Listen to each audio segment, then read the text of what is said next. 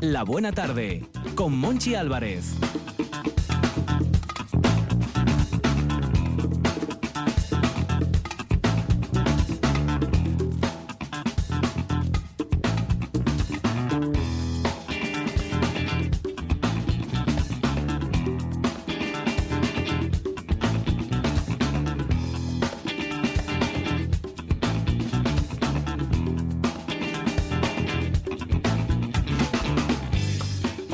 Astur, familia de la Buena Tarde, Universo, Mundo. Aquí estamos en RPA, ropa pegadita. Ay, ay, ay, ay,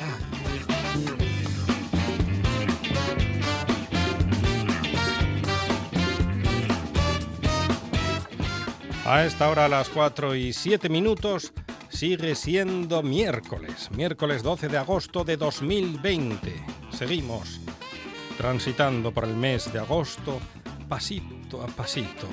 Un mes de bochorno insoslayable. Ayer mi compañero Víctor Guillot hablaba de la máquina de reñir, una de las máquinas preferidas de algunos políticos cercanos. Cantaba hace unos años Gabinete aquella de La culpa fue del cha-cha-cha. Sí, fue del cha-cha-cha. La culpa, comentan que es soltera. Otros prefieren mirar a la cruz y darse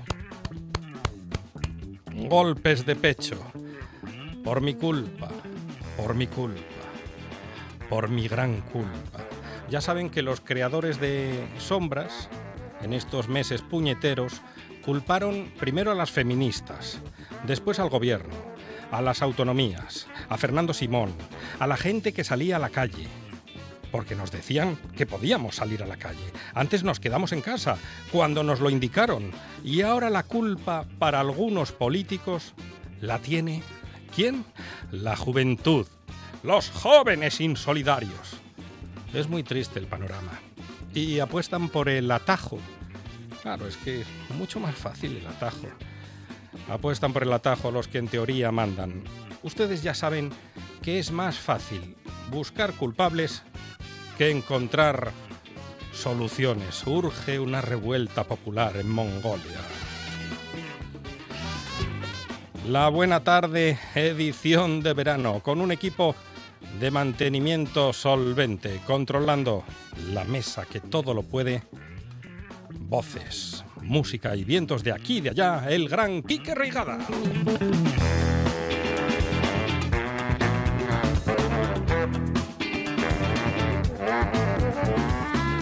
En la pista central, pergeñando cuatro horas de radio en directo, la fabulosa Arancha Nieto y el colosal Víctor Guillot.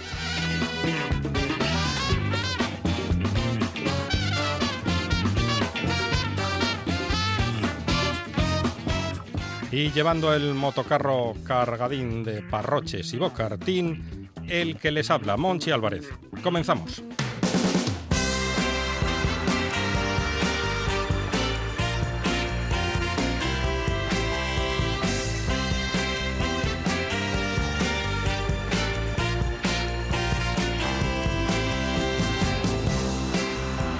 Esta tarde vamos a charlar con el genial Mingotes y con el filósofo Ernesto Castro. Estrenará sección, y no se la pueden perder, Alejandro Forcelledo, el baúl de Force. Sí, sí, sí.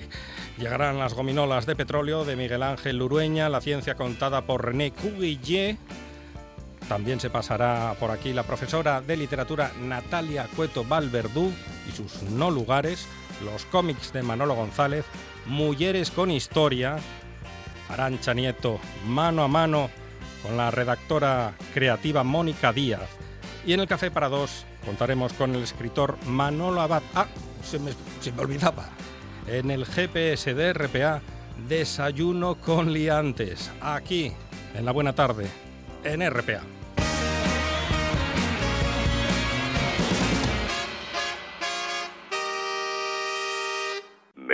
La buena tarde.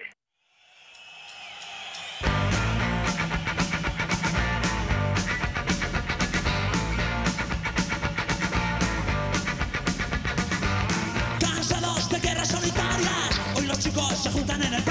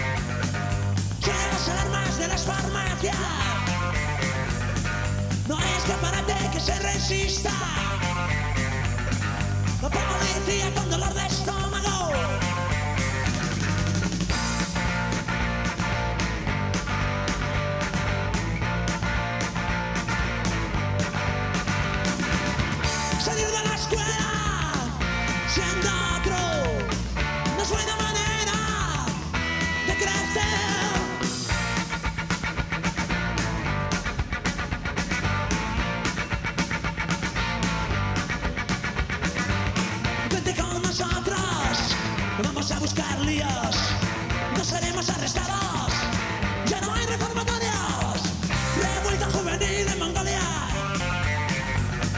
Suenan las alarmas de las farmacias. No hay escaparate que se resista. La policía con dolor de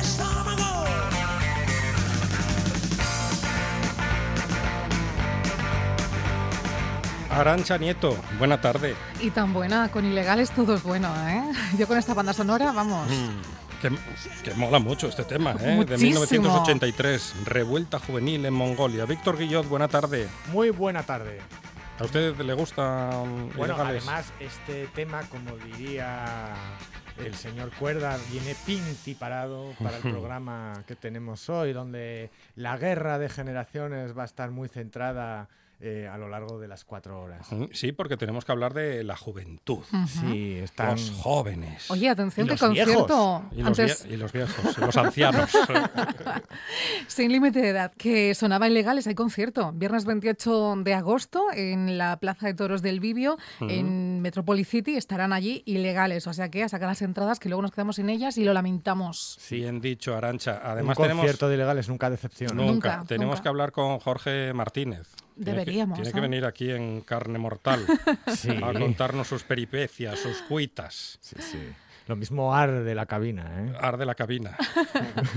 ¿Saben quién nos espera al otro lado del teléfono? Sorpréndenos. Díganos. Un poeta. Bueno, Ah. podríamos decir que es un poeta, pero también podríamos comentar que es un escultor de palabras, un observador de la vida. Él es capaz de robarnos una sonrisa, una sonrisa cómplice. Y además la roba con lo que escribe. Es Miguel Mingotes. Miguel, buena tarde. Hola, buenas tardes, gracias por sus mentiras. No, no son mentiras, no, no seas modesto, Miguel.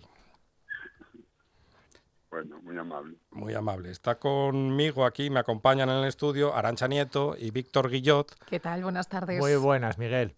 Que tienen, Hola, hola los dos. que tienen muchas ganas de, de hablar con Miguel Mingotes. Yo no sé cómo se presenta primero la tarde y luego el verano para Miguel Mingotes.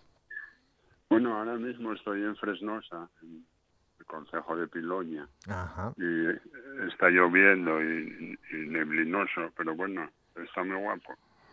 Ujú. Y en días tan sofocantes como estos, ¿la maquinaria creativa de Mingote sigue funcionando a pleno rendimiento o necesita relajarse? Bueno, no sé, es algo que desconozco, no, no soy, no soy, casi no soy yo en ese aspecto, no lo sé, no sé decir. Y para observarlas... mejor, Sí. mejor, perdona, Víctor, mejor estar relajado que, estresado, ¿no? Por Para, supuesto. para todo, ¿no? Por supuesto. Pero bueno, eh, la cuestión es saber si, si tienes una metodología para sacar, para extraer de la realidad esas imágenes que luego son tan impactantes, esas greguerías, ¿no? De alguna manera que, que tú formulas y que dejas luego en las palabras o en las imágenes que publicas en el comercio. No, ninguna. Eh, simplemente estoy, no, nada. Ninguna metodología. Además, si, si te pones a ello sin que sea el momento, no haces más que hacer como cuando iba la escuela de pequeñito y, hacía espirales. Sí, o, o rayes o, o círculos. Acabo haciendo eso, ¿entiendes? Miguel, ¿tiene, ¿tiene algo de poético esta nueva normalidad, este uso de mascarillas, este distanciamiento social, estas medidas de seguridad, esta serie de prohibiciones? ¿Podemos sacar el lado poético de todo esto? Hombre, sí, claro. Tiene- se puede buscar también muchos otros lados. Es que es algo tan eh, sorprendente, ¿no? Que no- yo nunca, yo nunca pensé, me imagino que igual que yo nunca lo pensé, los demás también, que pudiésemos pasar una situación como esta. ¿no? Ujú. Como mucho en el cine, en una película de, de, de, de Apocalíptica, miedo, ¿no? Sí. Sí, y, y para observar es, o para descubrir casi, porque tú eres un zahorí de las paradojas que ofrece la realidad, que luego las plasmas en, en imágenes o, o- o en palabras. eh, es necesario cierto ensimismamiento a lo mejor y me pregunto si durante el confinamiento se intensificó o se bloqueó. Bueno, sí, eh, claro, el confinamiento es una situación excepcional. Y, al ser excepcional es, es totalmente distinta. Y entonces, sí, sí, puede que sí, porque, eh, claro, mm, más autorreflexión o cosas de esas es que nos pasaba a todos en el confinamiento porque no veíamos gente, ni no salíamos a la calle, no veíamos coches ni autobuses, ni, ¿entiendes? Claro. Entonces, era un poco, un poco, un poco, Ajá. era como estar en la cárcel. ¿no? Sí. ¿Llegaste a tener en algún momento miedo o, o a percibir el perfume del miedo en un sentido más poético? No, no, no. Hombre, el miedo sí de, de poder coger el, el, el virus, ¿no? Sí. Pero, pero bueno, no salía yo, salía Nuria. Yo debí de salir tres veces por la noche a bajar la basura y dos de ellas coincidí con el basurero. Cita romántica, ¿eh? Sí, por un lado sí, porque dije, bueno, ves a gente. Por el Claro. lado negativo era a ver Sí. si me transmite, sí. Oye, Pero luego daba para mucho dije, lo de, lo de la basura. "Coño, eh, hay gente por ahí. mira". Sí. ¿Y ha- hablabas con él algo? No, porque con el ruido del, del- Del de camión, la ¿no? máquina y Sí. todo eso, no. Es, es curioso lo de bajar la basura, formaba parte de la agenda del día y era como un momento esperado. Sí. Los aplausos y, bueno, nada, me voy a vestir para bajar la basura. Cierto, cierto. Me voy a vestir para bajar la basura, es curioso. Cierto, o olvidarse algo de la, de la compra para Mm. tener la excusa perfecta de ir al supermercado al día siguiente. Eso es, sí, sí. Y Lo Miguel, que que, pasa es que ir al, lo- perdón, lo que Sí, pasa sí. es que ir al, al supermercado era, era un riesgo grande. Sí. Desde luego la, la gente médica de- mm, tuvo mucho valor y hay mucho que agradecer ahí, aunque forme parte de, de su profesión, vaya con ello, pero desde luego los que trabajan o trabajen de cara a la gente Mm. también también hicieron una labor o, o siguen haciendo. ¿no? Cajeros, reponedores, etcétera. Sí, sí, sí. Sí, sí. Hablando un poco de la actitud que hemos tenido a la hora de comportarnos con, estas normas de distanciamiento social o el uso de la mascarilla, mm, vamos a tratar luego un tema con el filósofo Ernesto Castro que creemos que, empieza a tener cierta relevancia y plasticidad como es el edadismo, de alguna manera la discriminación por razón de la edad de un individuo. Y creemos que a lo mejor está abriendo una especie de guerra entre generaciones, entre jóvenes y viejos o, o- o mayores. ¿Crees que hay cierta indolencia por parte de los jóvenes a la hora de cumplir con las normas o de incumplirlas, mejor dicho? Por el contrario, se están comportando conforme a su propia edad. Yo creo que sí hay cierta indolencia. Ajá. Basta con que sales a la calle y, y lo ves, no hace no hace falta pensar en ello, ¿entiendes? O, o hacer una encuesta, simplemente se ve. Aunque también se ve mucha gente mayor con la mascarilla, con la nariz al aire, ¿no? Mm. Por ejemplo. Pero bueno, y luego también es que el virus en realidad pienso yo que se puede coger en cualquier sitio, ¿no? Pero bueno, cuanto menos oportunidades y demos. Yo veo a la gente en las terrazas y veo que, que muchos no tienen la mascarilla, aunque estén unos contra otros, ¿no? Ajá. me, me interesa... No son, no son Sí. gente que no viven en, en casa todos juntos, sino que se ven de vez en cuando. Y bueno, eh, es un riesgo, no sé. Me, me interesa lo, lo que ve Miguel Mingotes, el observador de, de la vida, lo que ve y lo que recoge en sus páginas. Yo no sé si vas con un, con un cuaderno, sigues yendo en bicicleta, te sientas en los mismos cafés de antes o, o han cambiado tus rutinas. Sí, ha cambi- cambió. Cambió porque a, a los cafés y a los terraces mm, voy si tengo mucho compromiso, si no, no. Eh, eh, en cuanto a llevar libreta o lápiz o eso, no, no suelo llevar. Si se me ocurre algo, pues luego cuando llego a casa apunto, lo si me acuerdo. Porque a veces ocurren cosas entre sueño y sueño por la noche y luego al día siguiente no me acuerdo, pero bueno, ya, ya saldrá por otro lado. Ya saldrá algo tan... si no sale, sí. si no sale no pasa nada tampoco, no uno no oye más que cualquier otro, no no pasa nada. Y en estos momentos donde se, se cuestiona todo, donde se ven las cosas con otra perspectiva, ¿no? con ese distanciamiento social que hemos comentado, que nos obliga un, un virus como, como es la COVID, eh, ¿cómo se puede analizar o qué salud es la que goza ahora mismo la poesía? ¿Está más presente que nunca o quizás sigue estando todavía en cuarentena? Bueno, eso no te lo, no, lo sé. Eso no, no lo sé decir. Poesía hay mucha más que antes, porque hay mucha más gente que antes. A España, sin ir más allá de- de- del momento, son muchísimos más habitantes que la de los años 20. Entonces hay mucha más gente eh, con estudios o simplemente que sabe leer y escribir. Ya no vamos a decir con estudios, que sabe leer y escribir. Entonces sabe, puede expresarse sin más. Y entonces hay muchos más poetas que sean buenos, eso ya yo no lo puedo decir. Pero se consume, ¿no? lo- Sí, sí, yo creo que sí. Bueno, si, si pensamos en todos los libros de poesía que se eh, publiquen, sí, pero Y luego está yo no además... sé si son cosas, no sé si serán a fondo perdido. Ya.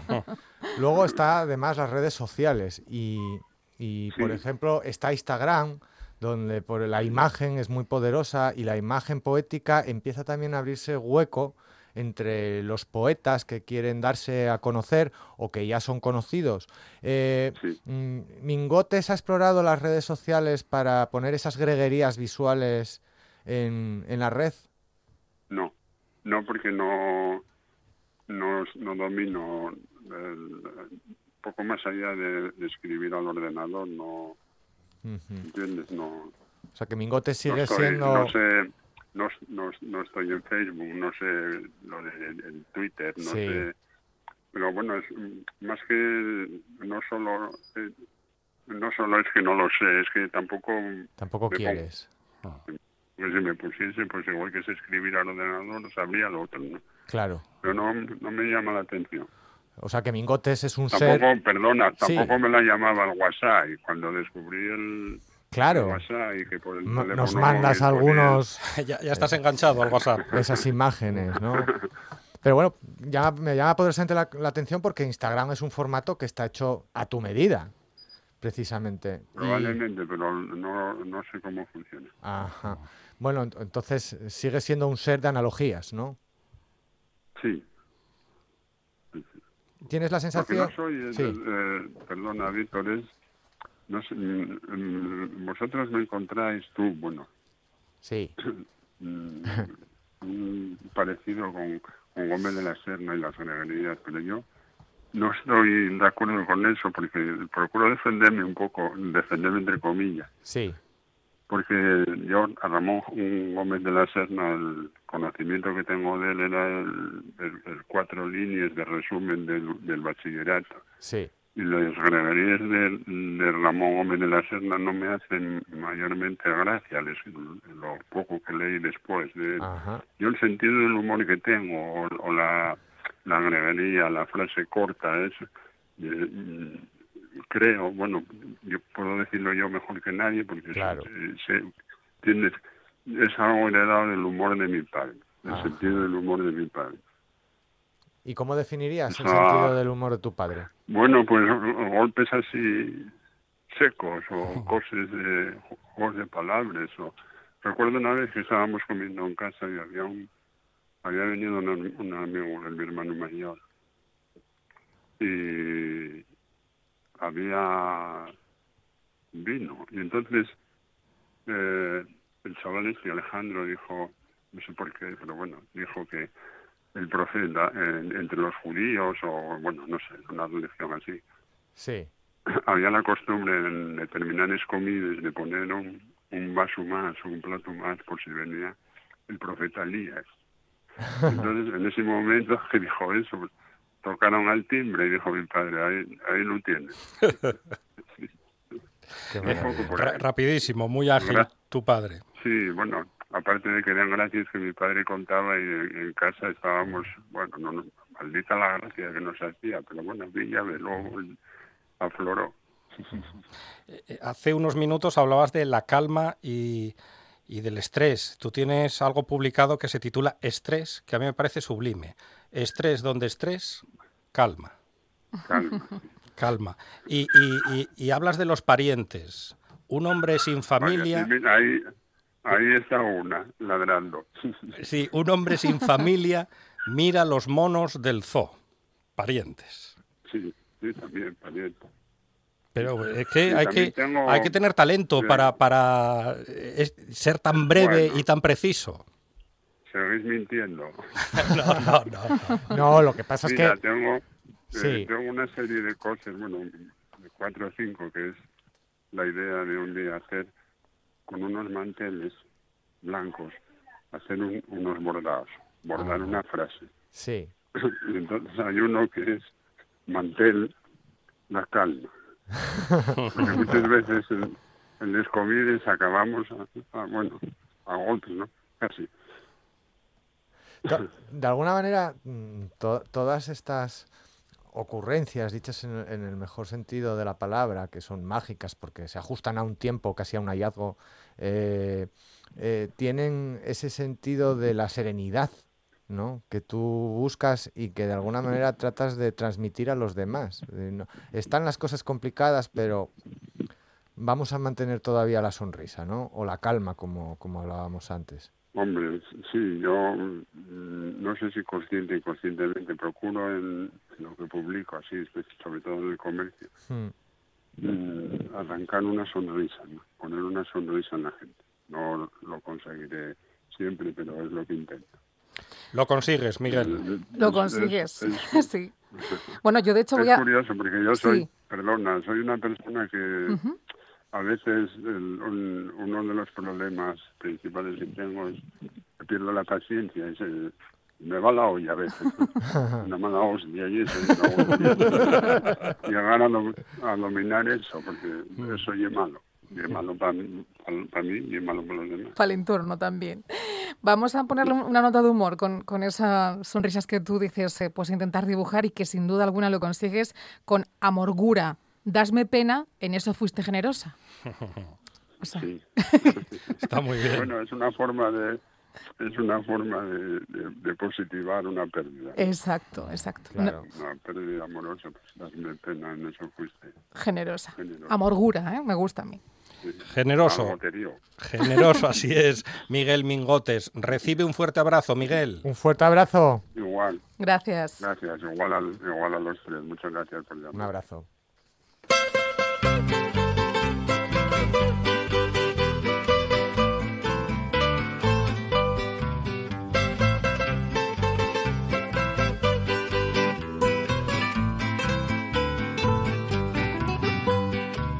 La noticia más grande del siglo se escribió en primera plana. Periodistas de todos los pueblos la escribieron gimiendo en sus almas. Y es que habían desaparecido esas gentes que a Dios alababan. Arancha Nieto, últimas noticias. Pues últimas noticias, fíjate, hablábamos antes con Migotes de, de la importancia del Instagram, de las redes sociales, y eso muchas veces genera crisis de identidad. Es decir, eh, eh, a ver, ¿en qué rol social, en qué tribu urbana yo me siento Ay, más identificado? La tribu urbana. ¿Verdad? ¿Os habéis Sí. sentido alguna vez con esa pregunta existencial Sí. acerca de vosotros y vuestra apariencia? Sí, sí, sí. Yo es que fui rocker y heavy. ¿En en Sí, serio? Sí, en, en un par de años que fui cambiando. sí, ¿Y sí. actualmente? Actualmente ni soy rocker ni soy heavy, pero me mola mucho el, el rollo de los dos, ¿eh? de los Sí, rockers ¿eh? y de los heavies. Claro que sí, Mm. está muy guay. ¿Y Víctor, Sí, sí. tú en qué...? En ninguna. Yo siempre no? me consideré un intruso en todas. Va ¿En por- va O un libre. chaquetero, también Sí. dicho así, ¿no? no, no seas cruel conmigo. Ahora tiene no. pinta de pirata. No, ¿a que sí? No, no, no, en serio. pirata de la noche. De siempre me he considerado ¿Sí? un intruso desde que tengo conciencia un poco de la realidad. Nunca formé parte de ninguna tribu urbana. eh, y, de las que formé, si entendemos que la política es una tribu urbana, eh, fíjate, los apellidos me condicionaron mucho desde que, desde, desde que iba al colegio. Es decir, eso de apellidarse Guillot Monroy y que todo el mundo pregunte ¿de dónde ¿De eres? dónde será este chaval? ¿De qué familia eres? Si es Fernández Álvarez no te hubiera pasado. o no, ¿no? me hubiera, Álvarez. no me hubiera O pasado. Rodríguez, Menéndez, Y eso, ejemplo. de alguna manera, es cierto que, que me ha condicionado y me ha hecho sentirme un intruso, cosa de, que, de la que me siento muy cómodo, incluso hasta en el oficio. Claro. Es decir, yo, como mucha gente sabe, estudié Derecho. Pero va a seguir desarrollando la pregunta. Sí. Y os mire que llegan las 5 y Yo, el yo boletín. nada, yo lo que tenía que Sí. preparado lo dejo. Bueno, bueno, sí nada, es que No, es una re- cosa... Resuma, por Resumo, favor. resumo. Cuando, cuando, empecé, cuando empecé a ejercer el periodismo, también volví a ser nuevamente otro intruso. Otro Y- intruso. Y maravilloso, ¿eh? Bienvenido a la buena tarde. Arancha Nieto. ¿Y usted? Bueno, yo, yo- Claro, porque usted pregunta, pero ¿usted en qué tribu? Usted un poco heavy, a lo yo- mejor. yo creo que sí. Yo soy un poco mm, glam punk rock. Ah, Sí. Sí, me defino entre Sí. esas tres. Sí, sí, me pega. Tengo esas tres. Bueno, hoy vengo un poco faralay, Sí, pero sí. bueno. No se lo quería decir yo, pero si lo No, usted... no, ya, ya me han dicho que parezco un tomador Muy, de circo. muy discreta Un hoy, de ¿eh? circo hoy. muy discreta. No entendéis de moda ni de No. tendencias, pero no os lo voy a explicar yo, la verdad. No os lo voy a explicar yo. Es, es algo evidente que yo no entiendo de moda. Como frío. Bueno, si algún oyente quiere mm, opinar y decir, pues yo pienso que Monche o Víctor Barancha forman parte de esta tribu urbana, que nos llame, ¿no? Ah, bueno, Sí, fantástico. que nos llamen, pero para Sí, hacer la sí. pelota, ¿eh? Aquí, que no nos llamen para criticar. Haters no, haters no. no, no. Bueno, pues mm, hay muchas personas, especialmente chicas, que a veces piensan, oye, ¿seré una choni? Porque es como que se utiliza mucho como insulto, ¿verdad? Ah. Sí, ¿Estáis de sí, acuerdo? sí. Y yo tengo aquí las señales definitivas para saber si eres choni o no. Ah. Puedes ser también hombre, ¿vale? Un hombre choni, hay hombres chonis, lo sabemos. O si tenéis una amiga o vuestra pareja choni, no lo sabíais, también os puede venir bien. Atentos todos, ¿eh? Atentos. Primero, tienes que tener chándal. Es el uniforme reglamentario de toda choni, un chándal, ¿vale? El, o sea, el chándal ahora se vuelve a llevar. eh, bueno, pues cu- cuidado que puede ser choni. Se lleva chándal a todas horas. Chándal con vaqueros para montar el pulpo. o los coches de choque. Por ejemplo, Chaqueta Además- de chándal. Chaqueta de chándal, como, como dice Kike Regada. Bueno, cuidado que es primer punto ya, veo que hay bastante punto. chonismo por aquí, Sí, ¿eh? sí, sí. Abrigo del Berska. Por supuesto. ¿Ves? Ya van dos puntos para Víctor Guillot. Al final termina siendo choni, no lo sabía. Es entretenido esto, me gusta. La ropa interior, si es choni, tiene que serlo hasta el final. O sea que también tiene que tener ese punto de horterilla y de llamar la atención. Conejito de Playboy, por ejemplo. Por ejemplo, O un manchurrón en, las- en los Calvin Klein, ¿no? Ah, eso Víctor es- Guillor. Eso es una marranada. Sí, pero muy, muy choni, muy choni. Pero que se vea en grande, CK, así Bueno, grande. y con grande. frases, que ahora se llama mucho llevar frasecitas que ponga entrada libre, entra sin llamar, Oh. abierta hasta el amanecer, Oh. cosas así. Oh, eso, qué, es, qué- qué sutileza. eso es Choni, ¿vale? Oh. Por si no lo sabíais o tenéis un calzoncillo que lleve mensajes subliminales como estos. Si tiendes bien, planchas la mitad. Exactamente. O también se vende por fiesta. O sea, tú puedes poner en la ropa interior lo que quieras. Y tiene que ser trapera. Bueno, a ver, yo te digo todos los Ah, signos. vale. Luego, traperos dentro, una rama de chonismo, ¿vale? Ajá. Las plataformas, o sea, usar plataformas también es como el chándal. Chándal y plataformas van de la mano. Sí. Víctor Guillot también usa plataformas. Yo do en, en ocasiones. En, en mis Pero- momentos más íntimos. Pero los tacones no le quedan tan bien como a Arancha Nieto. Mm, Bueno, yo tengo unas piernas divinas. Maquillaje. La raya del ojo tiene que llegar hasta la sien. O sea, se tiene que difuminar con el pelo, ¿vale? No, no vale una rayita así marcando lo, lo que es el ojito, la En, mirada. en el Sporting tuvimos un entrenador que se pintaba la raya del ojo. Sí. Sí, sí. ¿De qué color? Negra. Ahora está en el Fuenlabrada. Para más pistas. no. Y las metaleras también. Yo tuve una novia heavy metalera, Ah, sí. mexicana, Mexicana, mexicana con- de un grupo que se llamaba Mystical Girls, eh, que se pintaba la... ¿Quiere dar más datos? ¿Dónde vive? Muy ¿A qué se famoso, muy famoso en México. Bueno, pues se pintaba la raya del ojo Hasta la sien. Hasta la sien. Sí, Pues, sí, una cosa espectacular. Llevaba chándal y Yo me quedaba anonadado, bien, solo con la raya del ojo. Normal. Complementos y peinados. Las chonis aprecian especialmente los complementos o las joyas en color oro. O sea, no vale otra No es, tonalidad. no es oro, pero es color oro. O Sí. que parezca oro, Bueno, ¿vale? Y si puede ser así como grandote y grueso, mejor. Mejor, mejor. Y Piercing, si es oro, mejor todavía. Piercing y tatuajes. Aquí no hay límite. Cuantos más piercing y más tatuajes se luzcan, también, Claro. ¿vale? Sí, sí, sí. Eh, sí, veo sí. que acertáis en sí, todo, sí. ¿eh? Grandote y Sí, grueso. sí. Así llamaban a un político asturiano. Ya me conocido. una risa para oír esas dos, palabras que me he quedado. Móvil con altavoz siempre. Oh. O sea, tiene que escuchar todo el mundo las notas de voz que te mandan tus amigos. Claro, Por favor. Qué desagradable. Las poses en las fotos tienen que ser muy exageradas, con posturas altamente incómodas y siempre con morritos. Y amenazantes. Morritos y, y- y así V, ¿no? O sexual- Poner es. El signo de la victoria con los dedos. Sexualmente provocador. Y luego en nuestras redes sociales tenemos que escribir cosas como shu en vez de su, o sea, con H's, sha, Sha, eh, shu, sha, sha. tú en, en vez de tu, thu. O sea, hay que mm, pegar una patada al diccionario de la RAE e interpretar o crear un idioma nuevo. Me parece que no, no entro en ese club. Y una cosa muy importante, las amigas se cambian mm, cada mes, más o menos. Y las quieres un montón. O cada sea, cada mes. mes tienes nuevas amistades y siempre te quiero mazo, eres lo mejor que me ha pasado, tía, contigo. Tía, tía, tía, te quiero Exacto. mazo. Sí, sí. Y Te luego quiero pila.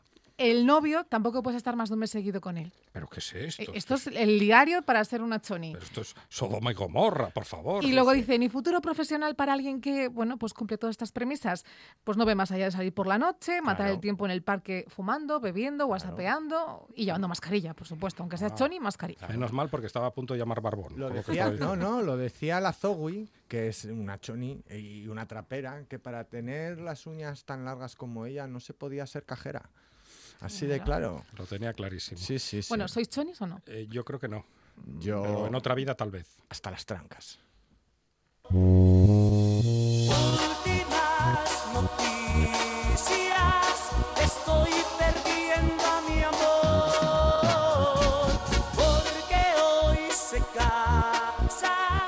Guillot, hoy la última, que Sí. nos queda la canción de Quique Reigada y otra charla antes Ah. del boletín. Bueno, nada, muy rápido. Han detenido al fundador del antivirus McAfee por llevar una, un tanga en la boca a modo de mascarilla en el aeropuerto del Prat. Ya, o sea que el, el muchacho se puso un tanga. Bueno, el muchacho tiene 75 años. Sí, pero es así jovenzuelo. Se tiene- ve que hizo tiene- dinero con el tiene- antivirus. Tiene pinta de Forever Young. Sí, sí. Bueno, pues le cayó una buena paliza. Pero espera, en- igual se equivocó, pobre, cogió con esos años, ¿no? No, no, no, no, porque él ¿Sí? asegura que eh, el tanga es más seguro que las mascarillas homologadas. Son simpáticos. Sí, porque sí, sí, simpáticos, es Julio, es cierto. verdad. Porque de esa manera uno no aspira el CO2 que emite eh, cuando respira a través de la mascarilla. Ah, Y algo que, que no sucede cuando uno lleva una mascarilla quirúrgica u otro tipo de mascarilla eh, reglamentaria. Y nada, eh, lo han detenido 14 horas en el aeropuerto, lleva un ojo morado y luego se ha vuelto para Alemania. Ya. Y ya está. ¿Con Me, tango me sin gusta la, me gusta la crónica. Lleva un ojo morado y se ha vuelto para Alemania. Y con tango o sin tanga se ha vuelto. No, no, pues en la foto vuelve a aparecer con el mismo tanga. Ah, negro. No sabemos si es eh, suyo propio o de su señora Janice McAfee, eh, que sustituyó a su marido en la crónica por Twitter de los, De de lo los sucedido, hechos, ¿no? de lo sucedido. ¿Y, sí, y cuándo se cambia el tanga o la mascarilla en cuestión? La quirúrgica sabemos que, Bueno, pues esto... que son cuatro o seis horas, Sí, seis horas pero, eh, la de trapo. bueno, ¿Cuándo? pues- Cuando empiece a oler a, como arenero de gato. Sí, sí, sí, cuando empieza a oler a, cuando empieza a oler a choto. Bueno, que no use nadie tanga, ¿eh? A modo de mascarilla. ¿Sabes? Es Cuando eres amigo de un corredor, Sí, Sí. aunque pierda, Mm. siempre le quieres. es verdad, Julio. Pero qué consejos nos da Julio. Julio. Julio Tan oportuno en- en siempre. directo. sí, Cuidado sí. que analizamos la figura de su hijo, ¿eh? Esta tarde. Uy, con, con. Forcelledo. Con Forcelledo. Enrique Qué Iglesias al límite. Pero vamos, tenemos a los iglesias en la buena tarde de venido. lunes a viernes.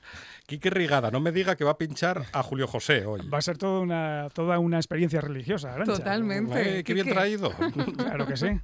Es que esta la pinchaba él en los 40. Ah, Me tocó, Le me tocó, tocó. le tocó. 1995 fue un año duro en algunas ocasiones. Pero esa era la típica que bajaban las luces en la discoteca Sí. y era el momento de, De arrimarse. de De las encontrar, ventas, ¿eh? de encontrar pareja. De ligar. Antes se ligaba así. Se ligaba Bueno, así. Sí, sí. Yo creo que por entonces sí. lo de las lentas ya no se llevaba tanto. Que Monchi, sí, no en sé qué en- recuerdos tienes tú de En los época. 90 en Cuatro Dance, anda que, Ah, el bueno. jardín. Anda el que no estaba yo como, Sí, sí. como el lobo sin manada esperando sí, las, sí. las lentas. Oye, Sí, pero sí. perdona aquí, que triunfabas tú en las lentas, Monchi, tengo curiosidad yo.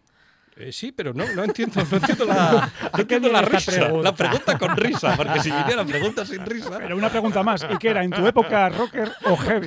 Es verdad, es verdad, Ya. Quique. In- no, indefinida. Indefinida. Indefinida. De aquella yo creo que compraba la ropa en la tienda de los Manolos. ¿Se Llevaba- de los Manolos? ¿Llevaba usted el pelo largo entonces cuando como buen heavy? Mañana pongo una foto de cómo llevaba, Hay que yo, verla, de cómo sí, llevaba sí. yo el Por pelo. favor. La verdad, que triunfara yo en las lentas en alguna ocasión. No me quiero Menos reír. mal que bajaban la luz. Si no, Bueno, y usted siempre ha sido un hombre perseverante. eso siempre. Reigada, sáqueme de este entuerto. Tenemos un cumpleañero musical.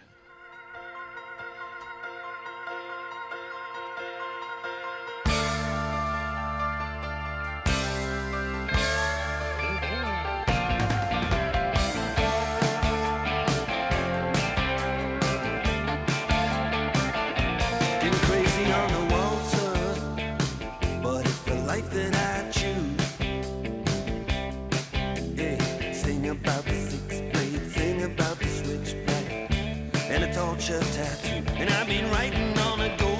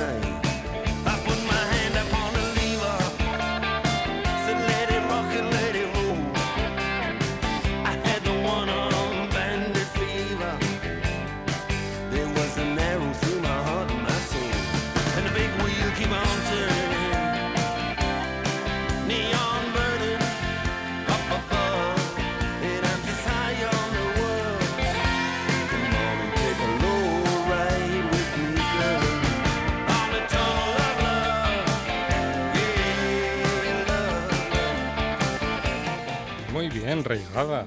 Siempre elige de maravilla. Hoy tenemos música con un toque de buen gusto, ¿eh? Sí, sí, sí. ¿Verdad?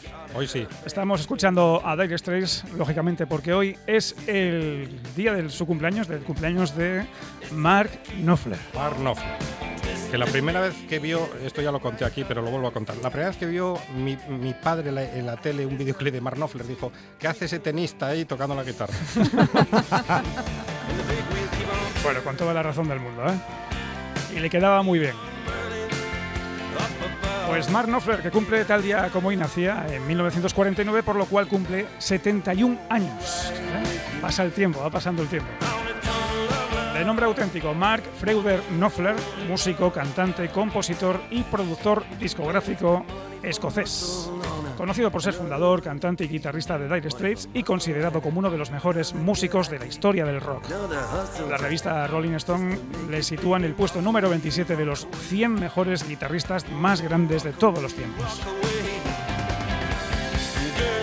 Y aunque es zurdo, es diestro tocando la guitarra, siendo uno de los eh, relativamente pocos guitarristas de rock utiliza frecuentemente una técnica de mano abierta para pulsar las cuerdas, prescindiendo del uso de una púa.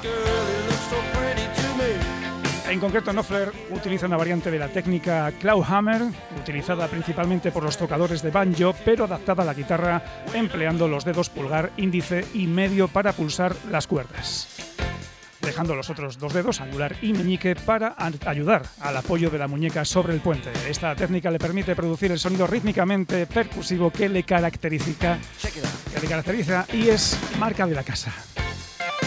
Mark Knopfler, le felicitamos hoy porque cumple 71 años. Y esto es Tunnel of Love de su álbum, de su tercer álbum como Dire Straits, Making Movies, de 1980.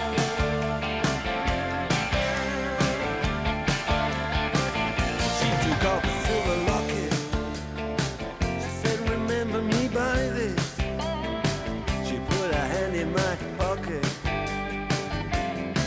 I got a keepsake and a kiss.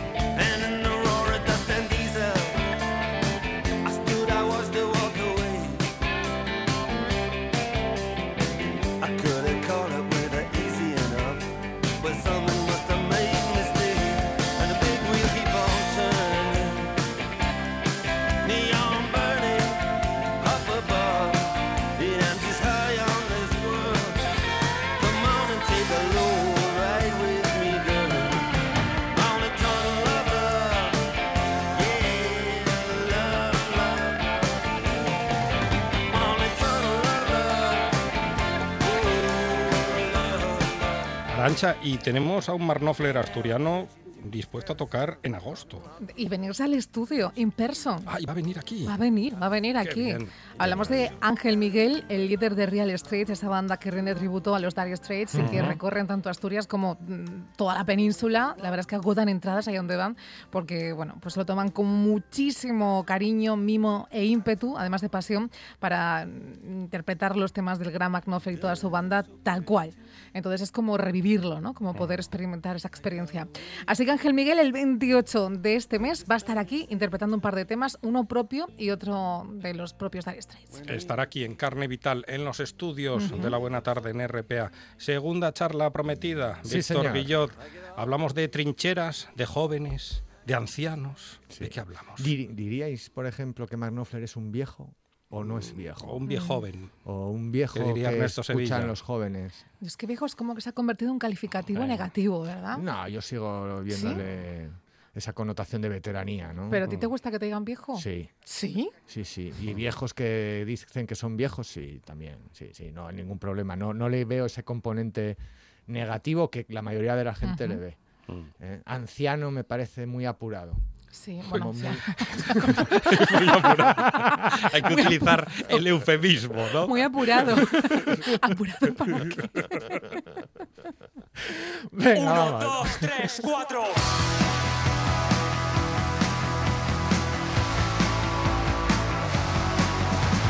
Todos mis amigos se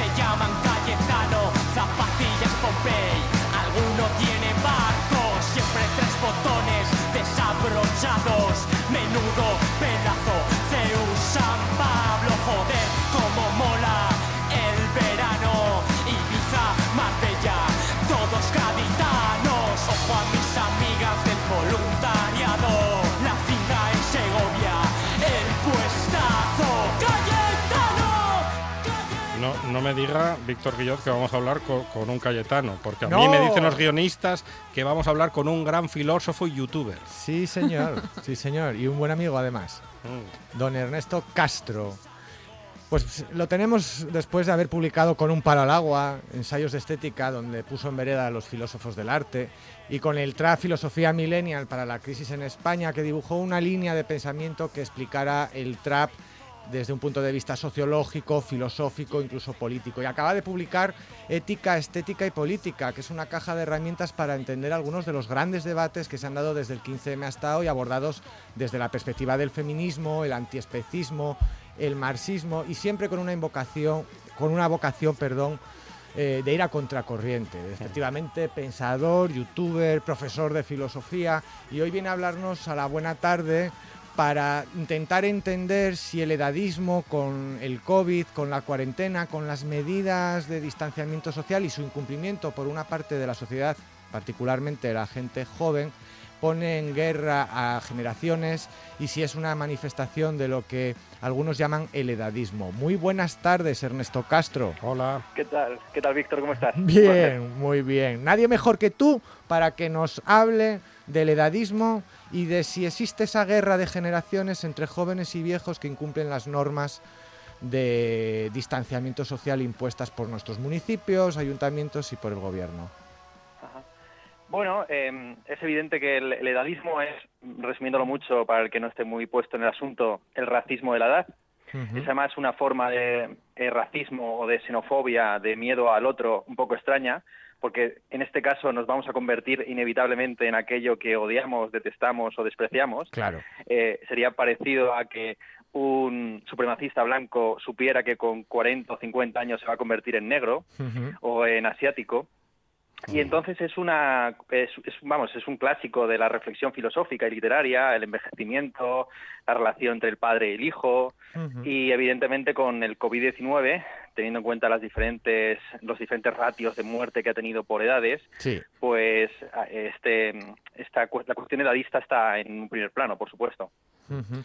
El joven es el, el malo oficial, porque yo estoy pensando, por ejemplo, en mi comunidad de vecinos, le preguntas a un joven por el vecino del quinto, que es un anciano, y te habla maravillas de él, y le preguntas al anciano por el joven, y a lo mejor dice, bueno, no es mal chaval, pero, pero bueno, algo golfo es. Suele pasar. Sí, bueno, el- los análisis acerca del edadismo es que se comporta como cualquier otro prejuicio, eh, igual que el sexismo o el racismo, ¿no? Eh, aquella gente que es acusada de homofobia y dice que tiene amigos homosexuales, ¿no? Lo que precisamente sucede con los sesgos o con los prejuicios de este tipo es que no se concretan nunca en individuos. Es decir, eh, uno, por un lado están los musulmanes o los moros y por otro lado está tu colega Ali o tu colega Abdullah que, Hmm. digamos, ya está personalizado y concretado. Y con los, con los homosexuales pasa lo mismo, ¿no? Cuando se dice, yo, yo no soy homosexual porque tengo un amigo gay. Claro. efectivamente. Ajá. Y pasa algo parecido en este caso. Cuando tú le preguntas a un anciano o a un viejo, si no queremos utilizar el término tan apurado de anciano, le preguntas a un viejo o a un señor mayor o a un madurito eh, qué opina de, de los jóvenes, seguramente te dirá, pues, eh, pestes de Internet, las redes sociales, lo que sea, ¿no?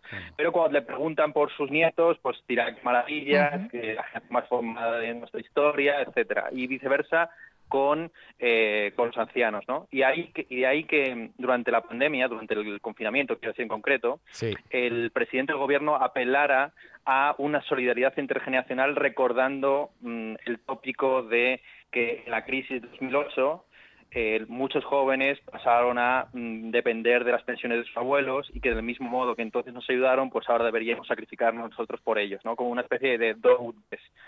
Lo que se ha terminado confirmando es que la institución social más fuerte en España sigue siendo la familia, la familia que proviene de toda tradición católica Sí. y que es la base de la supervivencia o salvación tanto durante la, el- crisis económica previa como de, eh, la pandemia a día de hoy. Ernesto, pero es curioso que hablamos de dadismo ahora porque la COVID parece que lo ha, bueno, pues sacado, ¿no? A flote, cuando es una discriminación que llevamos sufriendo las mujeres muchísimos años, donde se nos cosifica y se valora según la edad que tengamos, ¿no? Sí, sí, sí, por supuesto. Este es, eh, hay, hay un, lo- de hecho, eh, el edadismo ha sido sobre todo puesto de manifiesto, o la- los, los primeros análisis edadistas los llevan a cabo eh, feministas o, ma- o madres del feminismo, como es el caso de Simone de Beauvoir. Simone de Beauvoir tiene varios textos sobre la vejez y uno en concreto que trata sobre la vejez de Jean-Paul Sartre. Y claro, para ellos, mm, ellos analizan un poco la vejez como la falta de proyecto. Y el prejuicio principal que se lanza sobre los ancianos es que su vida está acabada porque no tienen futuro, porque su futuro es muy corto y saben que, eh, pues digamos, todo lo que inicien a la edad anciana eh, va a quedar inacabado, tendrá que ser retomado por otros, etcétera, ¿no? Sartre entendía que la muerte era el momento en que uno dejaba de ser para sí mismo y se convertía en algo para los demás. Sí. Para, ya no quedaba, digamos, sino su legado que tenía que ser gestionado por otras personas. Y en el caso este que tú has comentado de eh, las mujeres, pues sí, hay ahí lo que se califica como una eh, una interseccionalidad de varias dominaciones o varios sesgos, prejuicios, y a, a la cuestión de, de edad pues se suma la cuestión de género, por supuesto. Vamos a escuchar un pequeño audio de algo que aconteció en un concierto de Starlight. Ni una puta mascarilla. El día es- Bien, es, es taburete. Ah, taburete en la buena taburete tarde. en la buena tarde, sí señor. Es taburete Qué diciendo- sorpresa. Sacrilegio. Bueno, eh, ¿El, de- ¿El qué te decía, taburete? nada, ni una puta mascarilla. Entonces, El líder de taburete. El, el líder de taburete, Bárcenas Junior. Bárcenas Junior. Entonces, eh, a la gran afición cayetana juvenil, desmelenada, eh, pues sin, sin mascarilla en un concierto de Starlight, en plena actuación se escuchó eso. ¿Crees que hay una juventud de izquierdas pro mascarilla y una cayetana anti mascarillas? No sabía decirte la verdad. Yo ya estoy un poco abandonando la juventud, por así decir. Este año justo cumplo 30 años, que es un poco el, el punto en el que ya uno ya no puede ir de determinada forma, ir empezando a ir a la sección de caballero en el No, no puede ser, Ernesto. Ernesto, has- hasta los 35 tienes tiempo. Sí, ya sabes que hay una prórroga. No, Sí pero en serio, eh, ¿crees que, que la condición ideológica determina que esa guerra sea más acentuada o menos hacia una mirada, no sé, libertaria de derechas anti-mascarilla y una más comunitaria y solidaria de izquierdas pro-mascarilla? Puede ser, puede ser. El problema principal es que al final, o sea, la razón por la cual esta pandemia o este, o este virus es tan, tan mortal o tan letal es que el ser humano es un ser gregario. Entonces, Sí. al final, eh, los seres humanos, eh, si no es de manera cooperativa y conjunta y a veces eh, pe- pegados unos al lado de otros, pues mm, es muy difícil que salgan adelante ante grandes retos. Y si el reto es justamente estar a distancia, pues todavía más, ¿no? Entonces, lo difícil es cómo esa mentalidad de izquierda se concreta en, en actos y cómo eh, eh, esta política pro mascarilla eh, no conduce a una nueva forma de hipocresía. Tú eres muy de izquierdas y a- a- estás a favor de las medidas del gobierno, distanciamiento social, etcétera, pero te he visto el otro día en una fiesta con tus amigos, 15, más de 15 personas, a 50 centímetros de distancia, sin mascarilla, etcétera, etcétera, ¿no? Sí. Entonces, claro, em, el volvemos a entrar a la paradoja de si se puede ser de izquierda y al mismo tiempo una persona no eh, neurótica, eh, loca, eh, con una suerte de complejos mm, de todo tipo y con un sentimiento de culpa irrefrenable, ¿no? Entonces, eso es lo que te diría. Sí- que entiendo el análisis que estás planteando y creo que va, puede ir por ahí, pero el problema principal es cómo se concreta luego eso en, actos o en hechos que no te convierten, que no te conviertan en un neurótico. Al final se politiza todo, ¿no? Mascarillas, feminismo, en fin. Sí, bueno, es inevitable, ¿no? Lo personal es político, que es un lema del feminismo. Y, eh, bueno, yo soy vegano en concreto y también, eh, pues creo que la cuestión del antiespecismo es curiosa, interesante. Eh, véase, por ejemplo, como una de las primeras medidas que tomó Donald Trump en relación a la industria en Estados Unidos era abrir los mataderos, sencillamente porque con apenas una semana que estuvieron cerrados se llegó a sacrificar, eh, sin entrar en el mercado de la carne, un, 6 millones de animales. 6 millones de animales que eh, simplemente pasaron a ser enterrados en fosas comunes.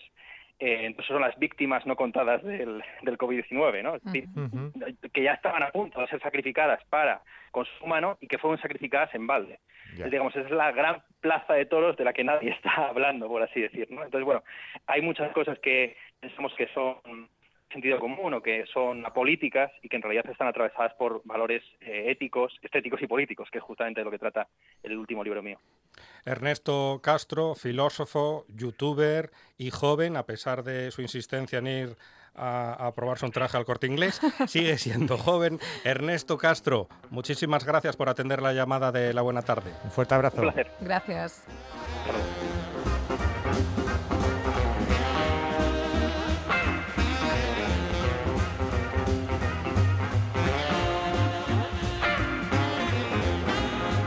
Víctor, ¿qué, qué llega ahora mismo? En, en nada, en unos segundos. El boletín informativo. ¿De RPA? Ese mismo. ¿Y después? Y después, déjame que le eche un El vistazo. baúl de Force. El baúl de Force. Ay, no se sabe. Es una no se sabe la escaleta este hombre. que hoy estrenamos. Estoy nerviosa. Soy un desmemoriado.